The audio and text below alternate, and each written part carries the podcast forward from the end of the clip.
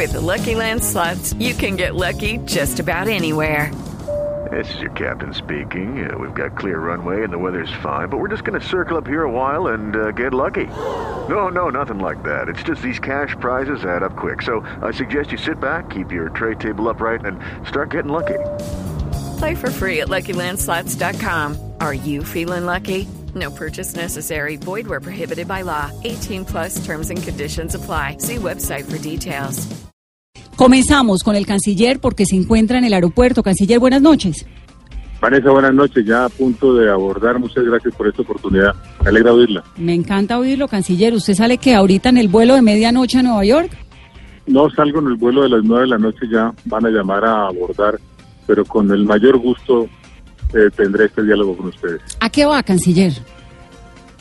Voy a hablar con el señor secretario general de las Naciones Unidas, con los miembros del Consejo de Seguridad y con otros interlocutores para poner en conocimiento de ellos detalladamente las razones que llevaron al señor presidente Duque a presentar objeciones por inconveniencia a seis artículos de los 159 que contiene eh, la ley estatutaria de la Jurisdicción Especial para la Paz. Voy a explicarles el alcance, voy a precisarles el contenido de dichas objeciones, voy a, voy a explicarles además lo que es la estructura institucional del país en esas materias, cuáles son las facultades presidenciales, voy a explicarles en cuántas otras ocasiones esa eh, facultad ha sido usada por otros presidentes para efectos de objetar por inconveniencia leyes estatutarias. En fin, voy a poner en conocimiento tanto del secretario como de los miembros del Consejo de Seguridad y otros interlocutores en detalle las razones que llevaron al presidente a actuar como actuó. ¿Cómo se ve, canciller, o cómo cree usted que se ve desde afuera lo que está ocurriendo en Colombia?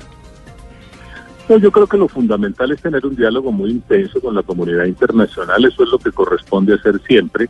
Naturalmente no es fácil comprender desde afuera lo que pasa internamente, no hay conocimiento pleno de nuestra estructura institucional. Yo tengo esa experiencia a raíz de mi ejercicio como embajador en distintas ocasiones, de manera que tengo perfectamente claro que en estas materias lo que hay que hacer es eh, tener un diálogo constante con la comunidad internacional, explicar en detalle, contar el contexto institucional y, por supuesto, el ambiente político en medio del cual se toman las decisiones. Señor canciller, esta, este viaje suyo llega en un contexto pues muy complejo, ¿no? Pero también además con una carta en la que un centenar de personalidades de Colombia, incluidos artistas, exministros, constitucionalistas, periodistas, es decir, un abanico de múltiples opciones de la población colombiana, le manifiestan al secretario general de las Naciones Unidas las inquietudes eh, con esta determinación del presidente, pero además va con copia a la Corte Penal Internacional. ¿Le preocupa al gobierno colombiano? Aquí que lo fundamental es señalar que el presidente Duque ve en esta oportunidad una gran ocasión para edificar un consenso institucional.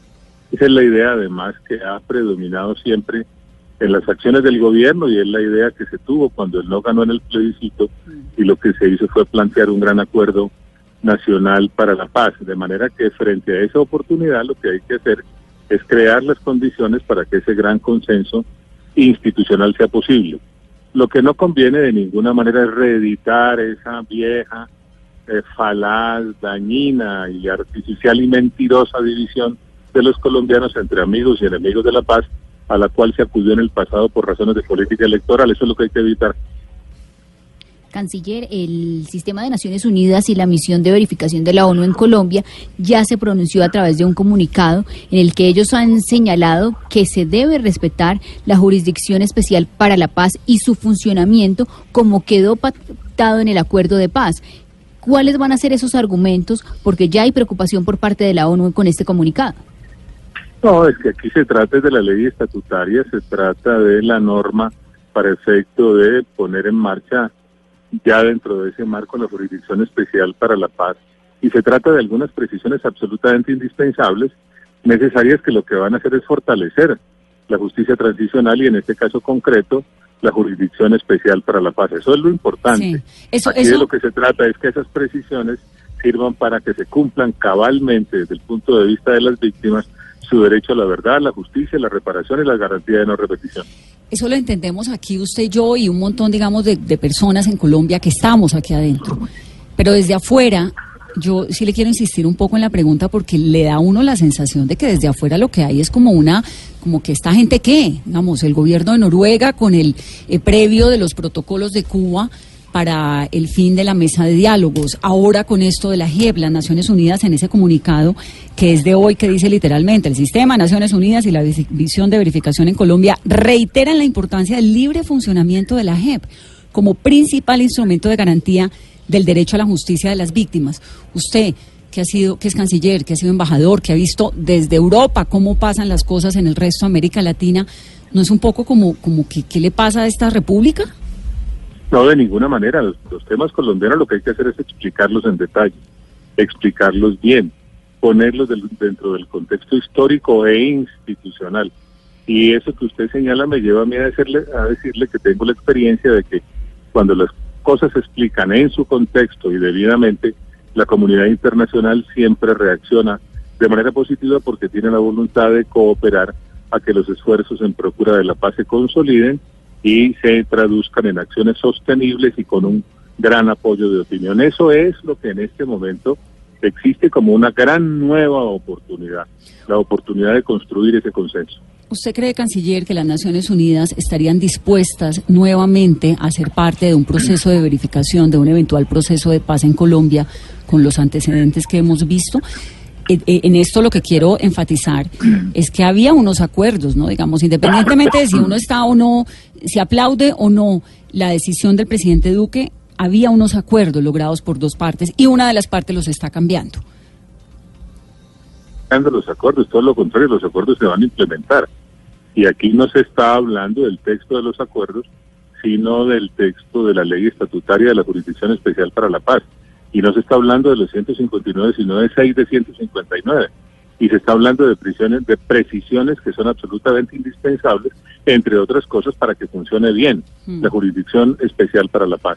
Todo esto además tiene una visión positiva y lo fundamental desde el punto de vista del contexto interno es que genera una gran oportunidad para construir un consenso institucional que entre otras cosas estamos tratando de construir desde hace mucho tiempo.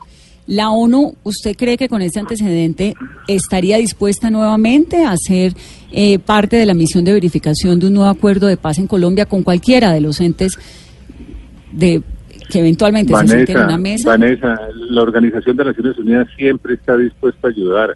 En el caso de Colombia, en el caso de cualquier otra nación, la ONU ha venido ayudando de manera reiterada a lo largo de los años en diferentes tipos de situaciones de violencia, ha contribuido de una u otra forma, de manera que ahí lo que hay es una disposición permanente porque ella se desprende de lo que es la carta fundacional de la Organización de Naciones Unidas que busca la paz y la estabilidad internacional. Canciller, pero yo sí le insisto en cómo explicarle a la comunidad internacional que se van a hacer precisiones a lo que se ha declarado como la columna vertebral del acuerdo y que estos cambios pueden generar inseguridad jurídica no solamente en excombatientes de las FARC, sino también en militares que se han acogido al sistema. Y yo le insisto en la respuesta que le he dado tantas veces ya en esta cordialísima entrevista, si usted me permite la oportunidad de concederle.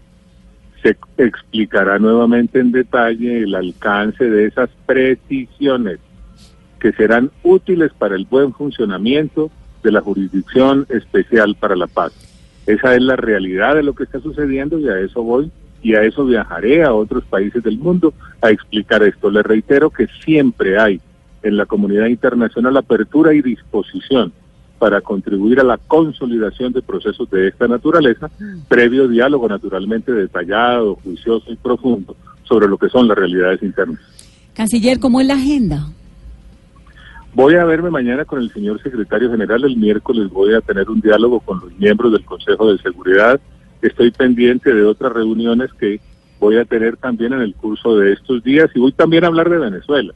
No solamente voy a hablar de este tema de la Jurisdicción Especial para la Paz, sino también de Venezuela, a seguir insistiendo en que es muy importante que crezca el apoyo internacional porque definitivamente cada manifestación nueva de la crisis en Venezuela demuestra que el futuro encabezado por Juan Guaidó es la democracia y la libertad, en tanto que el usurpador Maduro es el pasado dictatorial y tiránico que rechaza el mundo democrático. ¿Y va también a la sede de la CPI, canciller, eventualmente?